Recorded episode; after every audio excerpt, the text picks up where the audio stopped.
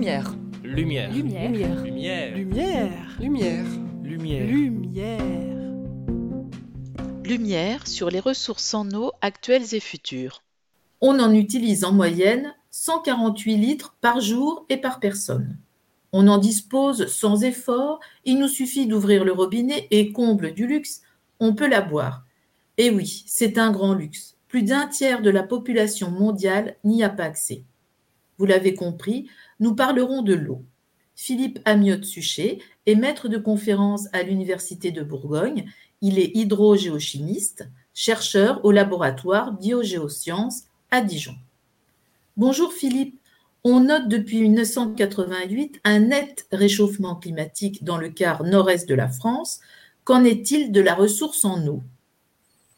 Oui, ben bonjour, bonjour à tous. Alors effectivement, le réchauffement climatique a franchi un, un, un palier euh, qu'on constitue nous, en, enfin, que mes collègues climatologues situent en, en 1988, en, en, France en tout cas et en Europe de l'Ouest, avec euh, un degré euh, supplémentaire par rapport à la période précédente c'est-à-dire par rapport à la période 1960-1980. Et ça, ça s'est effectivement, c'est ce qu'on a regardé, ça s'est effectivement traduit par une diminution du débit des cours d'eau.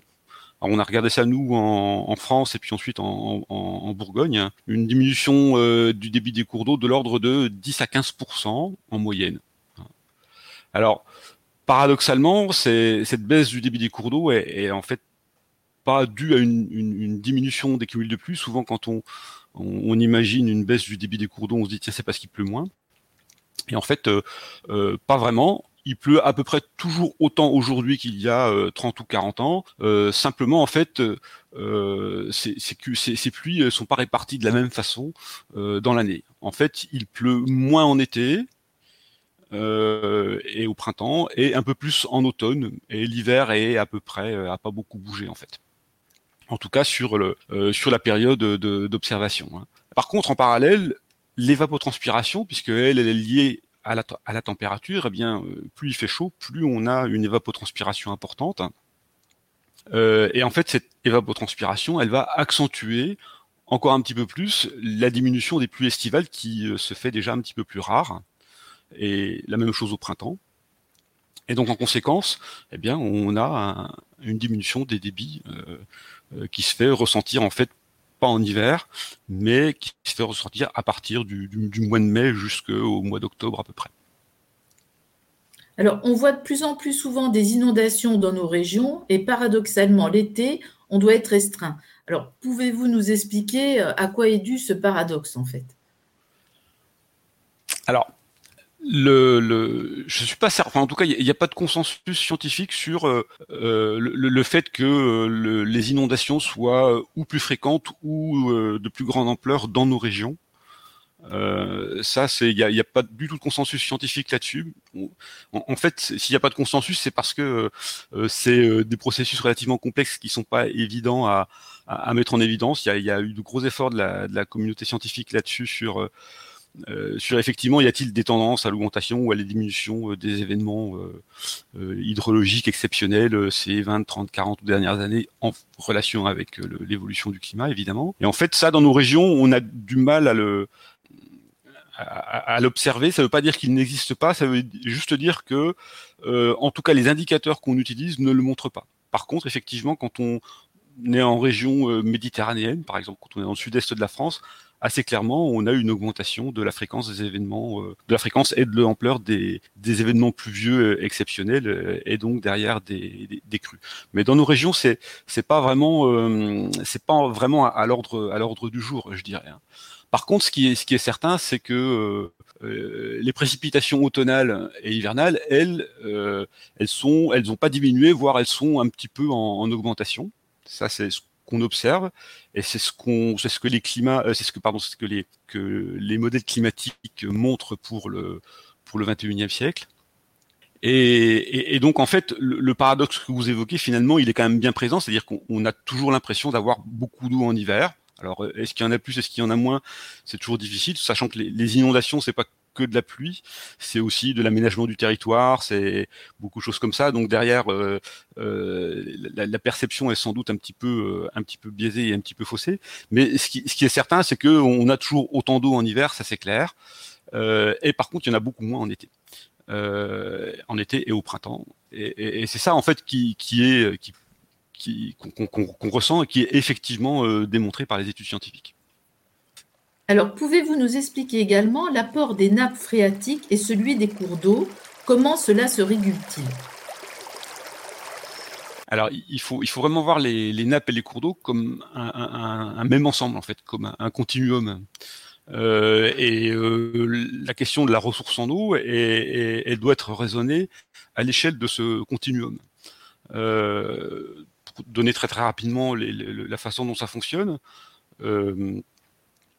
pendant la plupart du, temps, c'est-à-dire pendant la plus grande partie du, cycle hydrologique, les nappes d'eau souterraines se vidangent dans les cours d'eau. C'est-à-dire qu'elles se remplissent en hiver par euh, ce qu'on appelle les précipitations efficaces, c'est-à-dire là c'est ce qu'on appelle la recharge des nappes, euh, et euh, elles se vidangent notamment en été dans les cours d'eau. Et donc c'est ce qui fait que dans nos régions, on a une permanence de l'écoulement dans les cours d'eau pendant l'été, alors qu'il y a effectivement une raréfaction des précipitations. Donc il faut vraiment voir ça comme un, ensemble, et surtout un ensemble qui a euh, des fluctuations, euh, qui présente des fluctuations assez euh, importantes au cours des au cours des saisons. Et, puis pendant à peu près 10% du temps, pendant les crues, eh ben c'est l'inverse, c'est plutôt les rivières qui vont en débordant et en augmentant leur débit, vont au contraire s'infiltrer et alimenter les nappes d'eau souterraines. Donc c'est des échanges qui sont relativement compliqués, euh, qui dépendent beaucoup du temps et qui dépendent beaucoup du climat. Alors derrière, quand on justement quand on parle de ces questions de, climat, euh, la ressource en eau, c'est-à-dire ce qui va effectivement alimenter les cours d'eau et les nappes d'eau souterraines, eh va principalement dépendre de deux grands facteurs climatiques, c'est euh, les précipitations et puis la température. Alors pourquoi? Ben, En fait, les précipitations, quand elles arrivent à la surface du sol, il y en a une part relativement importante. Alors en France, en moyenne, c'est 60%. Alors si on est euh, en montagne, euh, ça sera un petit peu moins, et si c'est en, en, plaine, ça sera un petit peu plus. Mais il y en a 60% en moyenne en France qui retournent très rapidement à l'atmosphère par évapotranspiration. Et cette évapotranspiration est directement liée à la température. Lorsque la température augmente, la part des précipitations qui retournent à l'atmosphère va être beaucoup plus importante, elle va augmenter. Et donc le complément de ça, c'est-à-dire 40% en moyenne, eh bien, c'est ce qui euh, va euh, ruisseler à la surface du sol, ou bien qui va s'infiltrer et alimenter les nappes d'eau souterraines, puis ensuite les nappes se vidangeant dans les cours d'eau euh, va alimenter le, débit des cours d'eau. Et donc c'est sur, sur, cette partition-là, en fait, entre 60% d'un côté qui retourne à l'atmosphère très directement, et puis ces 40% alors que moi j'appelle, en fait, c'est c'est ce que j'appelle moi le, la production d'eau. Hein. C'est 40% d'eau de pluie, c'est la part d'eau de pluie qui euh, alimente les hydrosystèmes, euh, soit superficiels, soit souterrains. Euh, et donc c'est ça qui est important. Euh, et donc ce qui va jouer là-dessus, c'est les précipitations, c'est-à-dire plus j'ai de précipitations et, et plus ben 40% de plus, ça va faire plus. Et l'évapotranspiration qui, elle, au contraire, va retirer de l'eau au système. Et lorsque j'augmente la température, l'évapotranspiration augmentant, eh bien, euh, euh, peut-être que ça sera pas 40% des précipitations qui va euh, alimenter l'hydrosystème, mais ce sera peut-être plus 30%, hein, par exemple.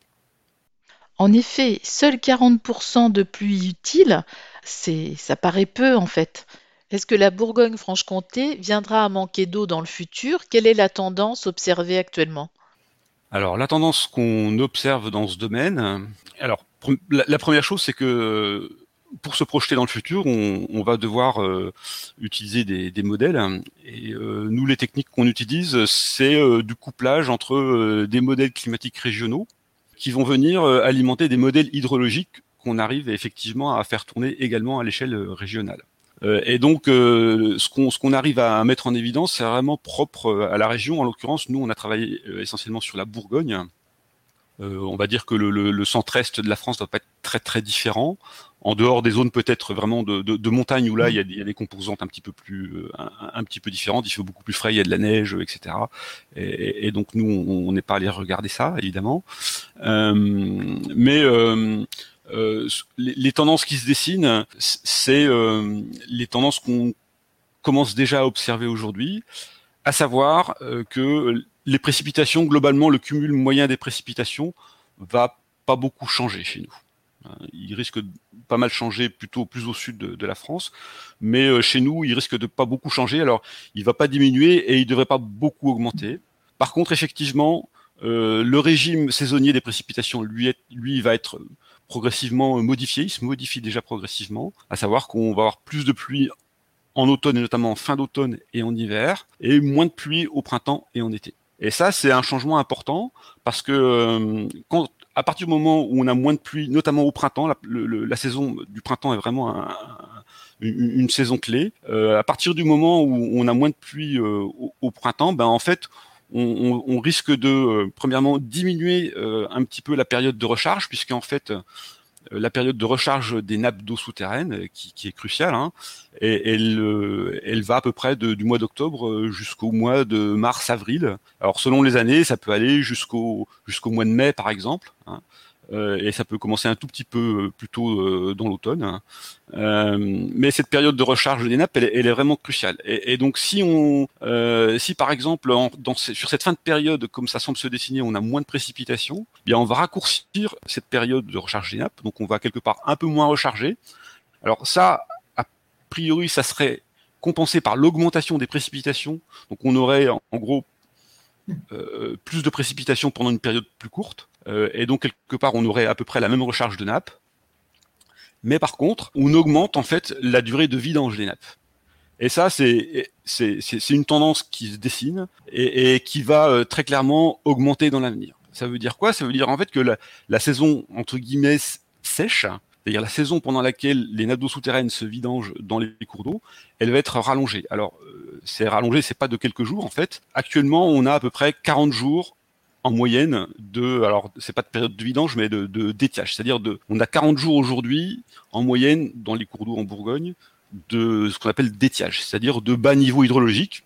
C'est normal, c'est euh, donc euh, ça, ça, démarre généralement, euh, alors ça dépend des années, mais ça ça démarre généralement aux alentours de mi-juillet et puis ça finit à, à, à, la fin du, du, du mois d'août ou au début du mois de septembre, quelque chose comme ça. Et en fait, cette période de d'étiage, elle, elle, augmente très clairement. On va passer de 40 jours à, euh, ben à partir de 2040-2050, on va passer à, euh, alors ça va être progressif probablement, hein, mais on va passer à à peu près 15 jours de plus. Donc on va passer de 40 jours à 55 jours ça fait quand même euh, une grosse différence. Et à la fin du, du 21e siècle, euh, on aura doublé en fait cette période-là. C'est-à-dire on va passer de 40 jours à 80 jours d'étiage. Euh, et donc euh, on, on, va être confronté de plus en plus à des assèchements de cours d'eau en fait.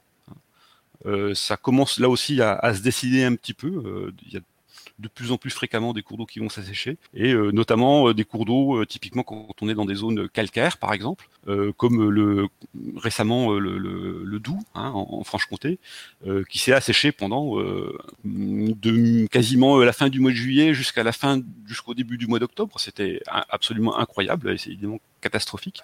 Et ces rivières-là sont en fait très très sensibles à, à, à cet allongement de la durée de de vidange et nappe, et, donc derrière l'allongement de la, des, périodes d'étiage.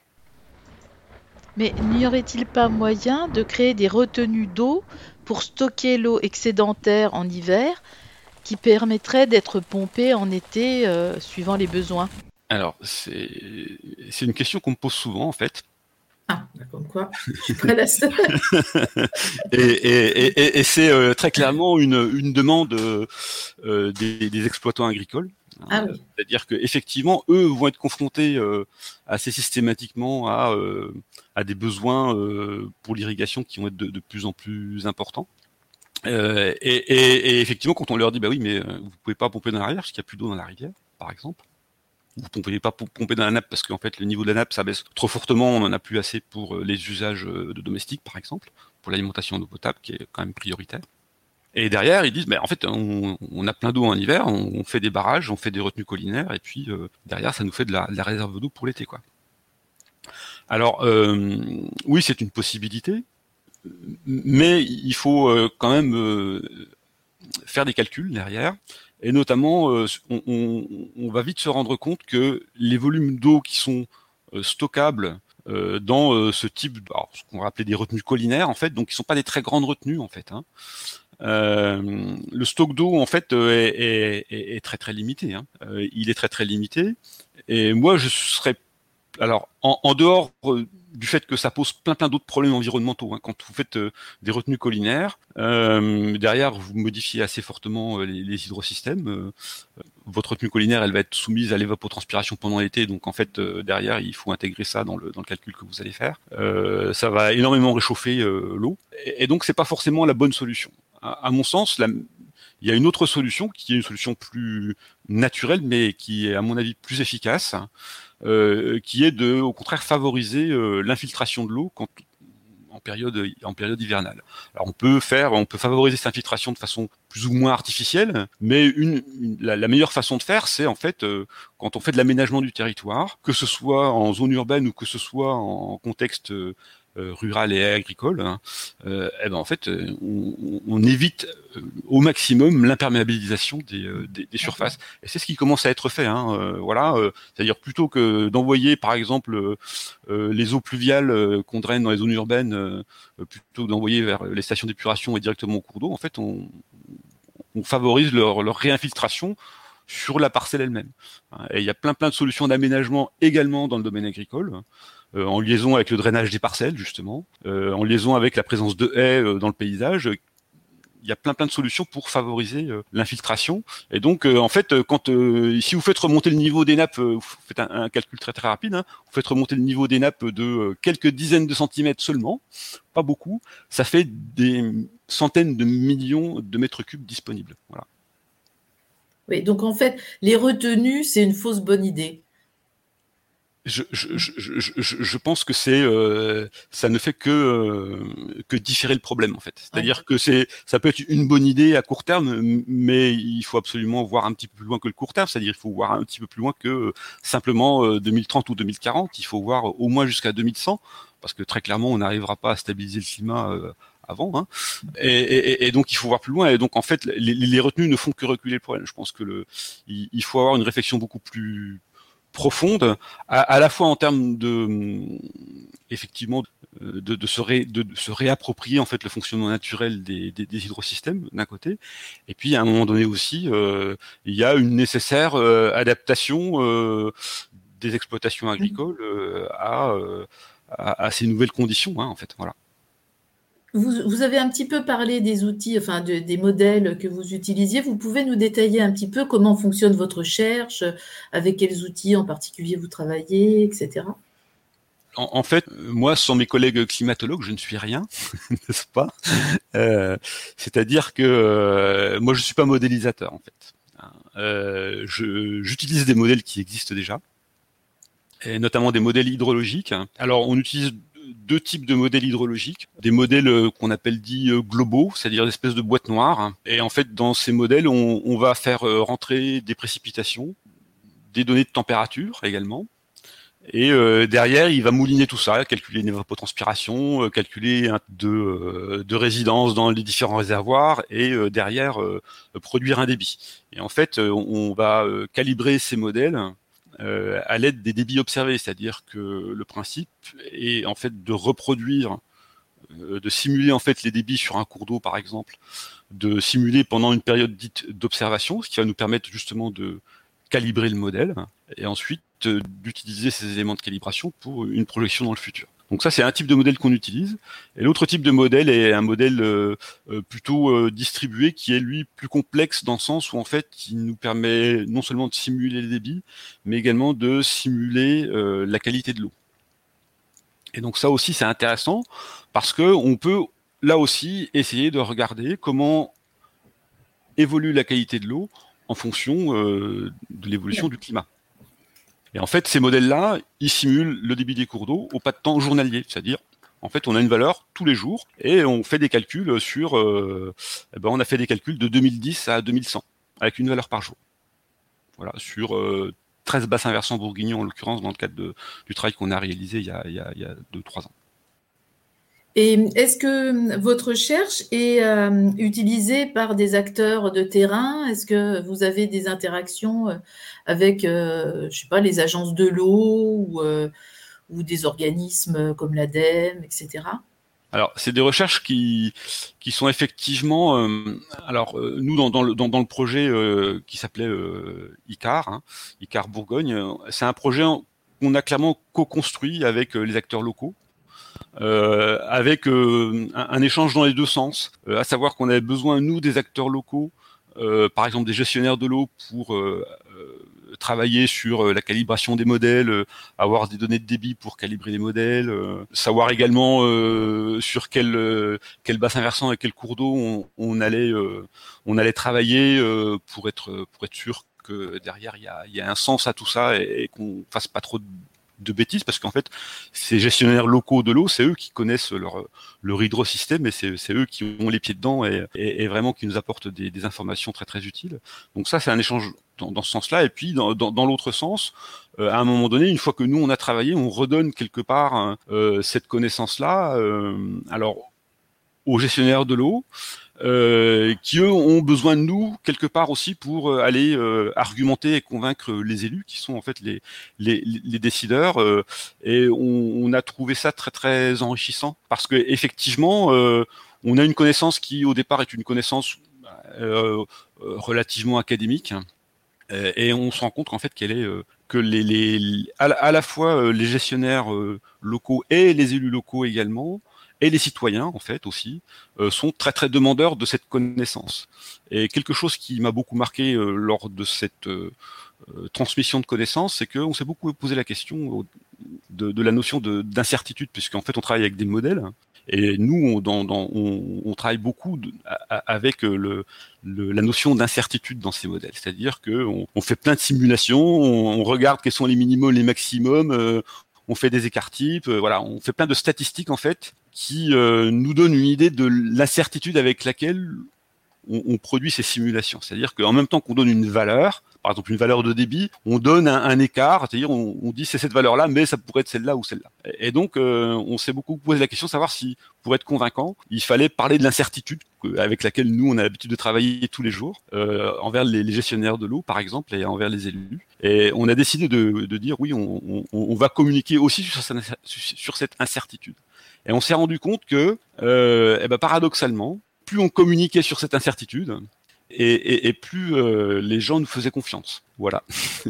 et, et, donc il faut, il faut vraiment, euh, euh, alors qu'à une époque on a eu peut-être une tendance à, à, gommer les incertitudes pour dire si, si on dit que c'est trop incertain, personne, va, tout le monde va nous dire en fait, bah, finalement, puisque vous, vous savez pas vraiment, nous on va continuer comme c'était avant. Et, et, en fait non, je pense que le, le, le vrai bon, le vrai bon sens de tout ça, c'est effectivement de donner des valeurs, de donner les tendances et derrière de de dire euh, qu'il y a une certaine incertitude autour de ça. Et en fait, de dire qu'il y a une incertitude renforce en fait la confiance qu'on a en, en, la connaissance.